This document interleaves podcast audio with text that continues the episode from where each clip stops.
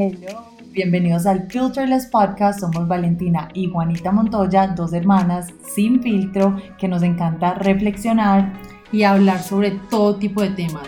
Entonces quédense que esto va a estar bueno. Hello, bienvenidos a otro episodio de Filterless Podcast. Hoy les traemos un tema súper chévere y es me operé y ahora entiendo por qué. Pero antes de empezar, queremos aclarar dos cosas. Vamos a hablar de las cirugías estéticas, no de las cirugías funcionales. Y dos, también queríamos aclarar que no tenemos absolutamente nada en contra de las cirugías estéticas, pero eh, hacemos este podcast y la conversación fluye como en torno a entender y llegar a la raíz de por qué lo hicimos. Es más una conversación entre nosotras dos de que nos pusimos a hablar de este tema y nos dimos cuenta de tantas cosas que lo queremos compartir con ustedes, pero pues más que no es como a, modo de juzgar a nadie ni nada, simplemente es una conversación más profunda de nuestros sentimientos y conclusiones, ¿cierto? Exacto, y vimos que esos temas que todavía hasta nos quedan como inconclusos, muchas cosas que igual no logramos llegar como al fondo porque hay tantos sentimientos encontrados, a todo le podemos ver como el lado bueno, pero también el lado negativo, o porque no es tan, porque no es tan beneficioso, pero bueno, por eso es que decidimos hacer este podcast. Eh, Valen y yo pues las dos tenemos cirugías estéticas. Mm, Juana, cuenta primero tú. Bueno, yo me operé la nariz y súper chiquita, o sea, por ahí a los, creo que a los 15 o 16 máximo, o sea, chiquitica, yo creo que, yo creo que para los 15, porque yo creo que uno solamente se puede operar a los 16, lo mío fue como ilegal y todo. o sea, pero, y no puede respirar bien, entonces era funcional, y yo dije como que pues de una vez ya me voy a operar, pues ya me hago también algo estético. O sea, yo, yo, estaba bien con mi nariz, pero tenía como dos cosas con las que no estaba feliz, feliz, por decirlo así, unas bobadas en verdad. Entonces ya que me iba a operar pues funcional, también decidí hacerme, arreglarme esas bobaditas. Que era como levantársela un poquito, ¿cierto? Pues no, no levantarme, sino poner algo, ponerme algo para que no se me cayera en el futuro y limarme un poquito como un huesito que tenía salido. El huesito que todas vemos, la bump, la famosa bump, esa. Y, y, lo segundo, si fue más grande, fue creo que a los 20 años, sí, a los 20, 19, 20. eh, no, sí. Eh, yo no vivía acá. Eh, que me puse prótesis mamarias. Prótesis Bueno, implantes, bueno. Sí, ah, bueno. Y yo, eh, Valentina, me, la verdad, yo soy una gallina, pues de aquí a no sé dónde, mejor dicho, toda la vida todo me ha dado miedo. Entonces yo me operé cuando tenía eso fue hace dos años. Yo tenía 25. Ya, 25, ya como 26. No, yo tenía 26. ¿Sí? Ah, no, iba a cumplir 26. Yo me operé en septiembre, iba a cumplir 26 en noviembre. Eh, bueno, entonces sí. Y yo me operé las, las boobs, me puse también prótesis mamarias o implantes. Vamos a empezar contándoles por qué decidimos operarnos o en qué momento sentimos como que, bueno, ya, me voy a operar. Eh, ¿Quieres empezar? Sí. Eh, bueno, entonces, pues, Juana, yo soy Juana. Em, yo la verdad siempre supe que yo me iba, bueno, la nariz, la, verdad la nariz no estoy, ni me acuerdo la verdad mucho, solamente, como, bueno, como era algo más funcional, entonces, por ahí, por ahí. Estaba respirando bien. Pues sí, por eso, por funcional, por ahí también metí lo estético y bien, pero las prótesis yo la verdad desde chiquita me, me, quise operar siempre. Yo estoy segura pues que es porque nacemos con un estereotipo de la mujer ideal. Y la vemos en revistas, Ajá, la vemos desde, o sea, desde chiquitica estamos viendo a esa mujer que tiene, que tiene unas, pues es, operada, las tiene divinas. Y yo me acuerdo que yo decidí operarme no era por tamaño, yo no era que las quería grandísimas o más chiquitas, no. Yo simplemente las quería lindas. Entonces yo toda mi vida yo literalmente siempre supe que me iba a operar. Lindas para ti, lindas pues para lindas para mí, lindas para mí eran como que, que fueran como más, eran, eran como que demasiado viscas, como para los lados, eh, y yo las quería como más derechitas, obviamente como más redonditas, porque creo que uno está acostumbrado a verlas como lindas. Entonces yo la verdad, pues sí, yo como que simplemente esperé como que llegara un momento cuando ya estaba lista a operarme, pero yo desde chiquita la verdad me quise operar siempre, nunca le pensé como dos veces a eso. Pero ¿en qué momento llegaste tú a operarte? O sea, porque era muy grande. Después de, pues yo, yo me gradué del colegio y ya cuando me gradué del colegio y me acuerdo que las vacaciones siguientes, o sea, cuando ya empecé la universidad, las vacaciones siguientes, ahí fue que me operé. Ah, bueno. Yo, Valentina, por otro lado, oigan, yo había yo siempre vi plana como una tabla, pues pero cuando les digo como una tabla es literal yo no tenía nada, nada, nada. Una pared y yo éramos exactamente lo mismo, pero a mí me encantaba, o sea, ustedes no entienden, como que a mí me encantaba ser plana. Yo nunca entendía a la gente por qué yo operaba, pues yo sí entendía, pero no me parecía un, como lógico. Yo decía, bueno, pues sí, o sea, tú eres plana, tú tienes, pero pues todo el mundo es lindo. Ese era mi pensamiento. Pero en un momento, hace dos años, llegué, fue súper impulsivo, o sea, fue demasiado impulsivo, fue tan impulsivo que, que, que, yo en el fondo sabía que no era como lo que yo quería. Entonces yo un día dije, yo me voy a operar, me voy a operar, y a los dos días tenía cita con el cirujano, el mismo cirujano de Juana y de mi familia. También fue súper rápido. Y como a la semana tenía el quirófano, me operé. Y ya. Y... Eh, bueno, y ya después vamos a hablar de uno cómo se siente y de todo, como después de que se operó, pero lo mío fue súper impulsivo y yo finalmente sabía que yo no lo estaba haciendo como porque yo quería, pues era, era un sentimiento muy raro. Y, claramente Valen y yo vimos cosas muy diferentes, o sea, al fin y al cabo fue la misma cirugía, pero la razón por la que lo hicimos creo que fue muy diferente. O sea, yo sí, bueno, vamos a, para no, para no irme adelantando a todo lo que vamos a hablar, Em, sí, entonces primero les vamos a hablar de la cirugía como tal, ¿cierto? Entonces, primero, cuando uno entra al quirófano, cuando uno tiene como ese primer approach con el cirujano, ¿cómo, ¿a ti qué te parece que es ese sentimiento? A mí, digamos, o sea, a mí, digamos, la cita, la primera cita con el cirujano, bien, la verdad, no tengo como nada negativo que decir, pero ya, pero cuando uno está en el quirófano antes de la cirugía, es un momento, no, no, no, o sea, primero que todo, yo lo que más sentí como que en ese momento fue debilidad. O sea, más que miedo, porque yo en verdad nunca tuve como miedo, no, le tengo miedo a las cirugías, entonces más que miedo como debilidad. yo en ese momento, yo que soy tan gallina, yo en ese momento tampoco tenía miedo. Yo solo me sentía como un desasosiego, como, uno metido en ese cuarto y uno, en verdad uno ahí sí se cuestiona un poquito porque uno dice, yo me puse acá. Exacto. O sea, es como que yo, uno muchas veces en situaciones así, uno se queja y uno dice, yo por qué estoy acá, pero en esa situación tú no puedes decir nada, tú dices, yo literalmente me metí en este cuarto, esas luces, esta gente, es un poquito trágico. Sí, es. Y a uno, a uno, no sé si ustedes se han operado o no, pero a uno como que lo marcan con, con un marcador. Y a mí esa parte me pareció, cuando yo vi mi cuerpo como que mar rayado, me acordó como a las bar, o sea, yo no sé a mí que me acordó y yo me sentí objetificada.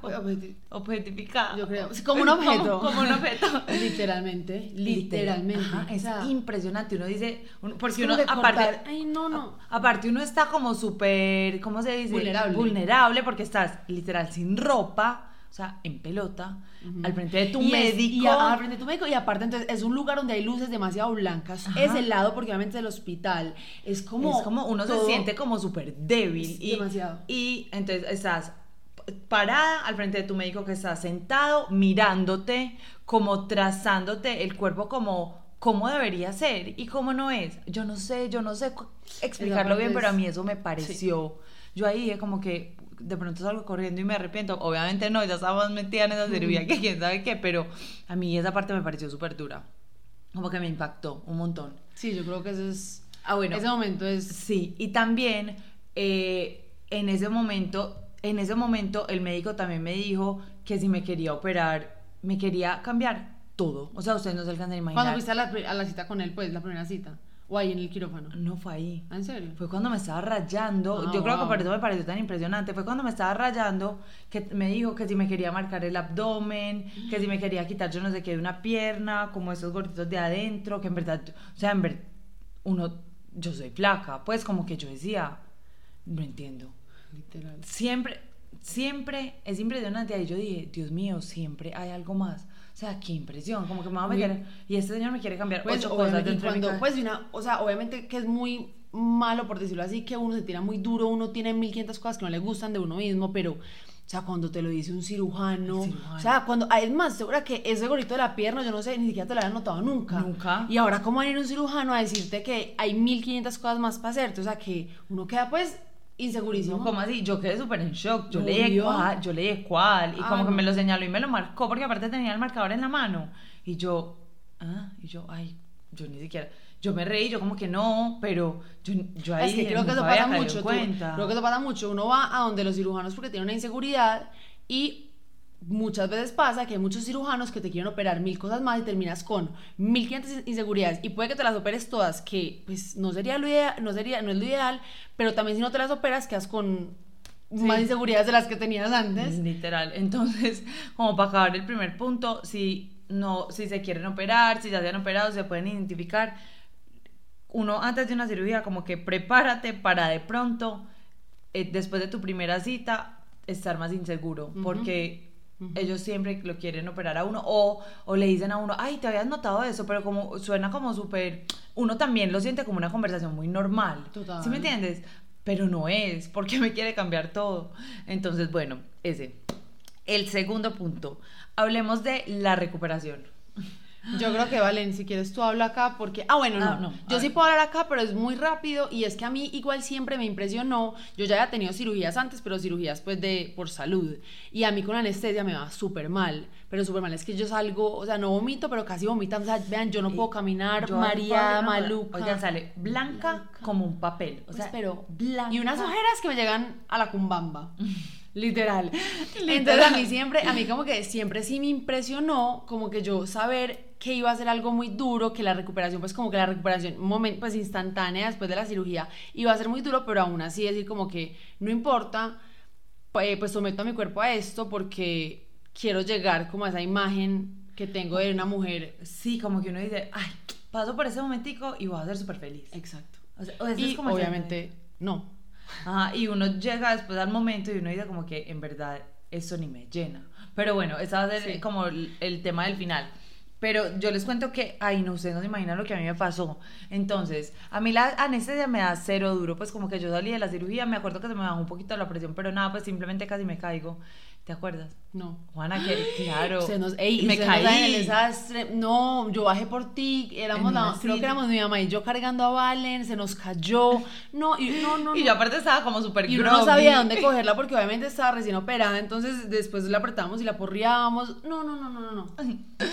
Pero escuchen pues esto, yo nunca me había, a mí nunca me habían puesto anestesia general. nunca la había. nunca. No. Antes de eso. a mí nunca me han operado. a mí lo único, las únicas dos cirugías que a mí me han hecho han sido las cordales y las ah. boobs, ya. O sea, nunca más, yo nunca me he quebrado nada, soy una gallina, yo no hago nada que ponga mi vida en peligro, gracias yo, pero yo tampoco me he quebrado nada. No, pero a ti pero a me han operado tantas veces, yo no pues entiendo. Yo gracias a Dios, en verdad, como que he sido saludable, no he tenido problemas, pero ay no. Yo también. Sí, pero no, pues sí, bueno, pero tú has tenido tus cosas. Y entonces, pues gracias a Dios somos en realidad muy saludables, pero sí. Em, no, miren pues, yo no podía orinar. entonces, no, pero era... nunca me habían puesto anestesia, ya les dije, y me dio una cosa de que yo no podía orinar y llevaba como 12 horas sin orinar y yo llamé al anestesiólogo o mi mamá o no sé y le dije, señor, anestesiólogo, que no me acuerdo cómo se llama, creo que Carlos. Y yo, Carlos, por favor, no puedo orinar. Y yo siento literal que se me va a explotar la vejiga. O sea, ya era como, a, mí me parecía hasta peligroso y él estaba súper preocupado porque es que en verdad... Y él me decía, pero estás tranquila. Y yo, sí, pongo meditaciones, todo, pongo música en el baño, prendo todo y no puedo orinar. Duré así dos días. Me tocó ir a la clínica cuatro veces, cada 12 horas que ustedes saben, aparte uno cuánto orín se aguanta, o sea, cada vez como que dolía. Em, pues era incómodo aguantarse tanto tiempo porque pues me tocaba ir a la clínica y no iba a ir a la clínica cada cuatro horas también. Yo estaba recién operada, yo con la presión toda bajita. Yo no entendía, Valen, yo solamente decía, no entiendo cómo no puedo orinar. Para mí era imposible entenderlo, yo la veía y yo decía, se está muriendo de ganas, orina. Y el anestesio, no, no, no, puedo, o sea, literal no me salía, me tenían que meter una sonda Em, y ya como que le estripan a uno el estómago y sale el orina. O sea, no sé si tenían que oír eso o no, pero bueno, les conté. Em, entonces mi mamá siempre me acompañó, porque ella siempre nos acompaña a todo, es lo máximo. Y, y, entonces yo literal con las piernas abiertas al frente de mi mamá, yo decía, Dios mío, mami, perdón por ponerte en esas, pero bueno, gracias por acompañarme. Entonces era también una situación incómoda porque me tocaba pues yo estaba recién operada, entonces me tocaba pararme, ir a la clínica, uno está muy en reposo, recién operado, pues las que se operan y me imagino que las que no también saben, uno debe, estar acostado, uno no tiene como energía, el cuerpo está muy aporreado. Entonces yo ahí sí decía como que, eh, yo no puedo creer que yo me hice esto. Pues no que yo me hice esto, pero que yo me puse en esta situación, porque es que había mucha gente, yo decía, tanta gente que le toca operarse como por, por, pues por, problemas funcionales, salud, y uno de verdad ponerse en esas, ¿por qué? O sea, yo decía, ¿por qué? Porque es que les voy a decir la verdad, yo no me sentía feliz con las prótesis, ustedes creen, yo era como que... Creo, ese, creo que ese es el, creo que ese es el, ¿cuál, ¿qué punto vamos? El cuarto. Bueno, el punto que sigue no importa. Y es lo que sentimos ya como, como nos sentíamos nosotras después de la cirugía. Yo creo que ese es habla de eso que es muy importante y tenemos... Sí, ya de todo, sí. Sí, eso. Ya podríamos, ya podríamos hablar de eso. Y entonces yo, después de la cirugía, ah, bueno, después de la cirugía yo nunca me sentía bien con las prótesis, se los juro por Dios. O sea, yo me acuerdo que yo me operé y por ahí a los tres días, ah, bueno, a mí me pusieron la bombita del dolor, esa bombita se me quitó, ya estaba menos groggy, más consciente, podía pensar, no estaba nublada por la morfina. y yo ahí le dije a mi mamá y yo, mami, yo hice esto porque, por pura inseguridad, literalmente. O sea, yo le dije, mami, yo me operé pensando que si yo me operaba, eh, la persona con la que yo estaba en ese momento me iba a querer más. increíble. increíble. Y para mí fue súper duro, me acuerdo. Yo me acuerdo que yo sabía. Yo, pero uno todas como, sabíamos, es que, hasta yo pero esa es la cosa, o sea, creo que es muy importante acá y es uno como hermana o como amigo, lo que como amiga, pues lo que sea, uno ahí también, ¿qué puede hacer? Nada. Pues hay tantas cosas en la vida, hay muchas cosas en la vida, obviamente, donde uno puede ayudar y todo, y uno sí trata de ayudar, pero, pero es que no, es tu proceso. Eh, sí. Era tu proceso. Era mi proceso, pero increíblemente yo, literal, les puedo decir que yo nunca me sentí como que yo dije, uy, divinas, cero. O sea, yo ahí me di cuenta que es que mi inseguridad nunca, fueron, nunca fue ser plana mi inseguridad era mi relación y yo traté de cubrir esa inseguridad que estaba sintiendo mi relación con una cirugía plástica. O sea, es que se los juro que yo no podía creer esto. Me dio súper duro darme cuenta porque me acuerdo que a la semana eh, yo me di cuenta que mi relación seguía igual y al mes que peor y pues al año pues ya se había acabado creo, o sea, eso no importa, pero o sea, esa parte no importa, pero sí me entienden, era como que ni siquiera hubo mejora en ningún momento. Sí, claro, porque no tiene nada que ver. No tiene nada que ver, o sea, yo era pero como uno, que, pero es que uno, lo que Pero uno, verdad, se enfoca y uno piensa Dios mío, obviamente si cambio esto, si soy más flaca, si yo no sé qué, si tengo una nalga más grande, si yo, ah, 1500 cosas que uno cree que si lo logra, va porque va a ah, poder, sí, como poder llegar a eso, porque es que lo que estábamos hablando Juana y yo ahorita para la aprobación. Era como que uno siempre ve eh, que uno siempre ve, por ejemplo, la Barbie, el Ken, ¿cierto? Que la Barbie tiene que ser perfecta para que el quien la quiera. Pues que la mujer tiene que ser perfecta para que el hombre la quiera, que uno siempre ve eso. Pero uno también ve que cuando el hombre te quiere, entonces eres feliz.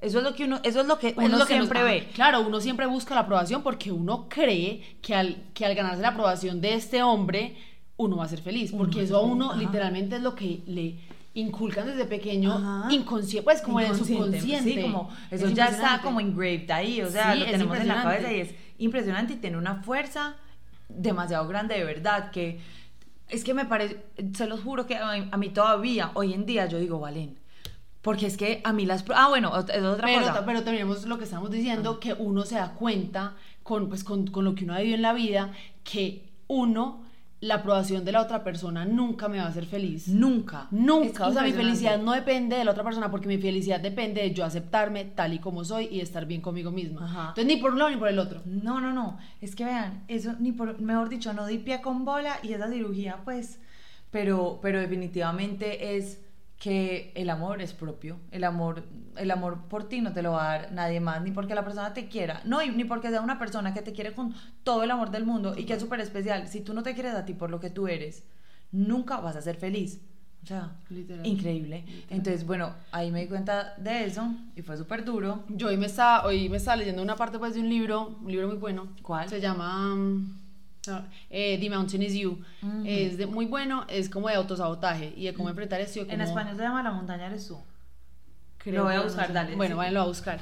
Y eh, me acuerdo que el capítulo que me acaba de terminar terminaba con una frase que era como que, más o menos, la voy a resumir, que era como que cuando uno trata de montarse como, de mostrar una, de mostrar una película a la sociedad o cuando uno trata de montarse uno mismo en una película, eh, y de que la otra gente vea cosas que probablemente no son como son, no se piensa bien por qué te falta la aprobación de toda esta gente, porque usualmente cuando te falta la aprobación de más personas es porque no tienes tu propia aprobación.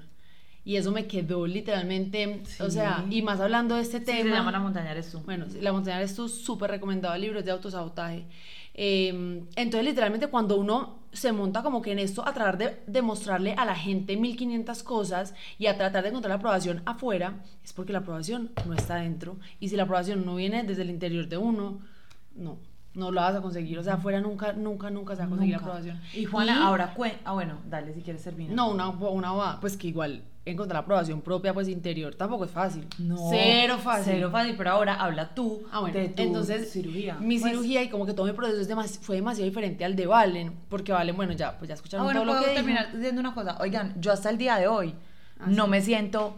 No es que no me sienta contenta con las prótesis, pues como que me parece que las cirugías son una cirugía linda, sí quedaron lindas, pero hey, yo podría no tenerlas y sería, se los juro que más feliz. Me estorban para dormir, me estorban. Para hacer pilates, me estorban horrible, porque es que si, se- si se han operado, ¿me entienden? Si no se han operado, para que sepan, se sienten como dos bolas puestas Es en tu cuerpo. como una O sea, presión ahí siempre se también. sienten ahí, no se sienten nunca naturales, se siente algo demasiado puesto, entonces me, me siento incómoda. Yo hoy en día como que listo, ya me pero, pero yo, yo cuando me las en 10 años o no sé cuánto tiempo, porque aparte yo soy una gallina, ustedes no crean que yo me voy a meter a un quirófano, pues a otra cirugía yo mismo, ah, ah, necesito varios años para prepararme, pero yo no me las voy a volver a poner, no, pues es que a mí, a mí me gusta como yo soy plana y hoy en día, gracias a Dios, me quiero por lo que soy. Obviamente es un trabajo, uno todos los días trabaja en quererse, no es como que, ay, yo aprendí a quererme y uff, check. No, no, no, eso es un trabajo de todos los días, pero pues yo estoy bien conmigo y, y puedo vivir sin las prótesis, eso es lo bueno.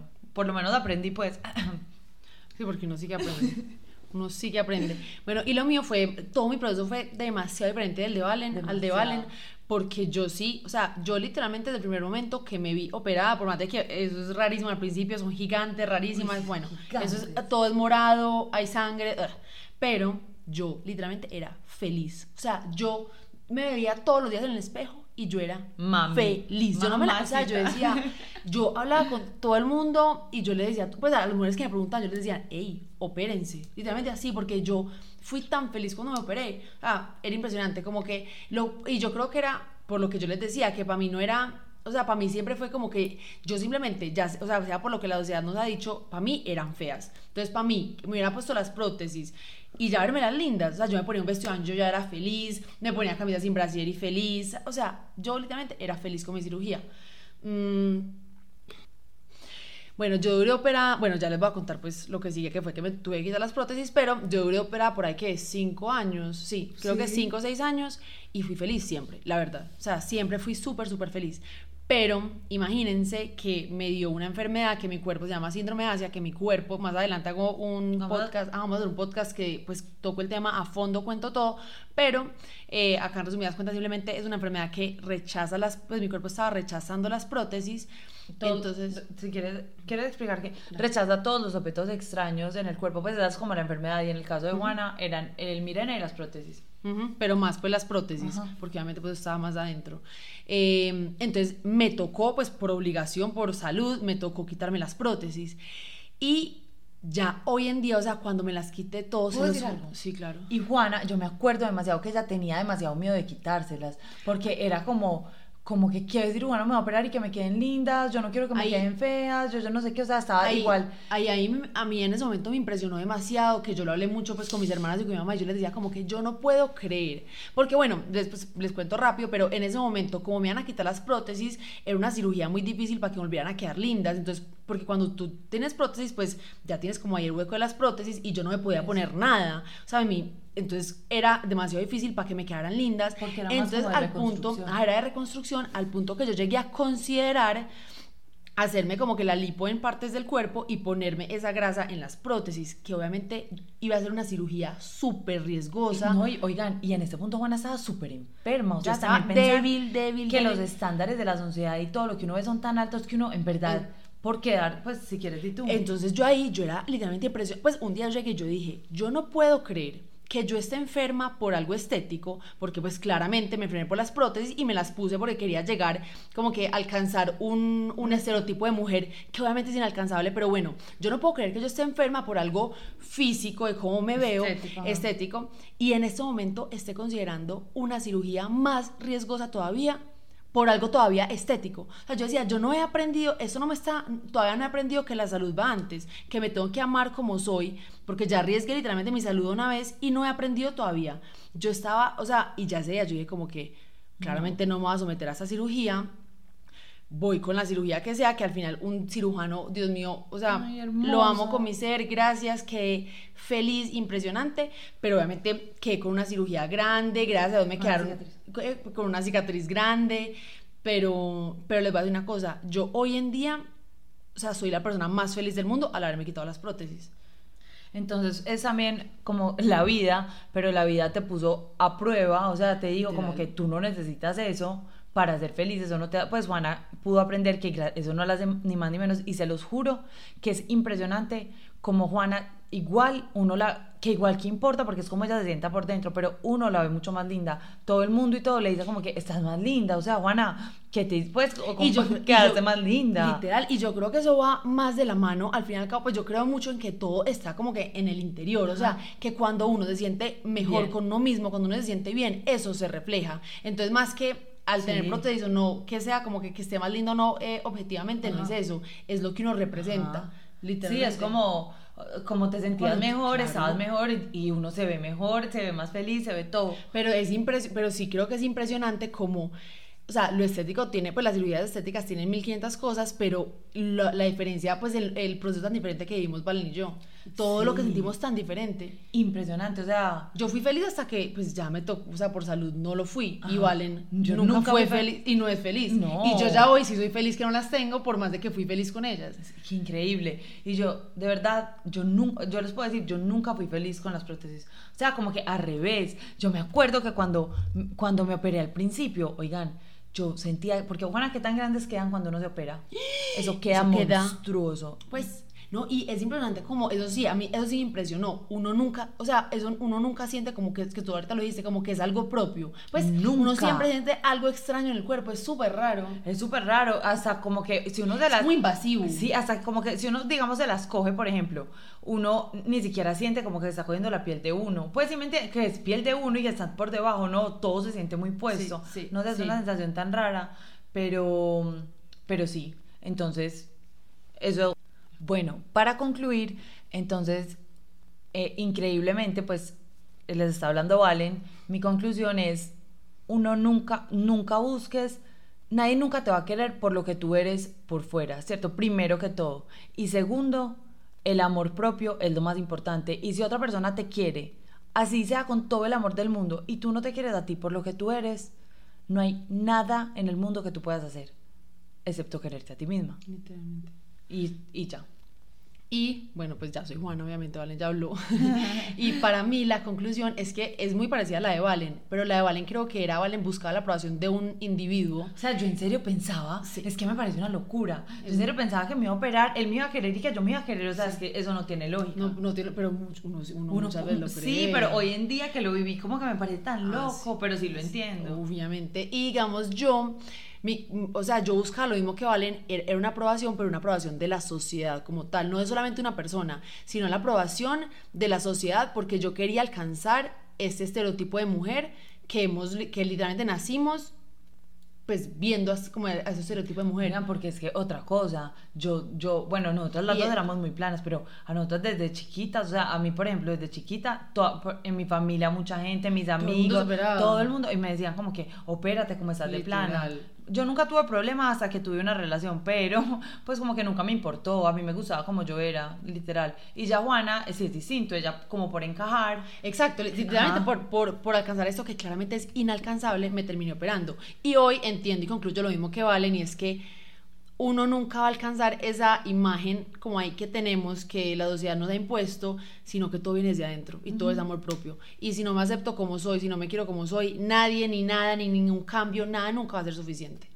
Y uno de pronto también se tiene que operar para darse cuenta de eso, porque uno dice, porque uno, pues no, uno no se tiene que operar, o sea, si no te han operado no se operen, pero después de operar. nosotras, ah, que aprendimos esto fue porque ya pasamos por todo esto. Claro, y porque uno entiende que es que es inalcanzable, uno dice como que, bueno, ya me operé las boobs, ya todavía no estoy feliz, entonces que ahora, ¿será que me operé la nariz o será que me pongo la... O sea, no, y como que uno ya lo vivió y uno sabe que eso no lo llena, entonces de pronto no lo vuelve a hacer, pero hay gente que vive cirugía en cirugía. Yo creo que literalmente a mí lo más lindo que me queda es que como para mí lo que yo soy hoy, digamos la cirugía que tengo y la no, ni siquiera la cicatriz que tengo es un reflejo de la fortaleza que tuve por lo que viví para mí, como que yo me veo en este momento, veo la cicatriz, veo mi cirugía y para mí es como que yo miro y agradezco. Y le agradezco a mi cuerpo por lo fuerte que fuimos en ese proceso. Y creo que ahí, de ahí como Qué que... lindo.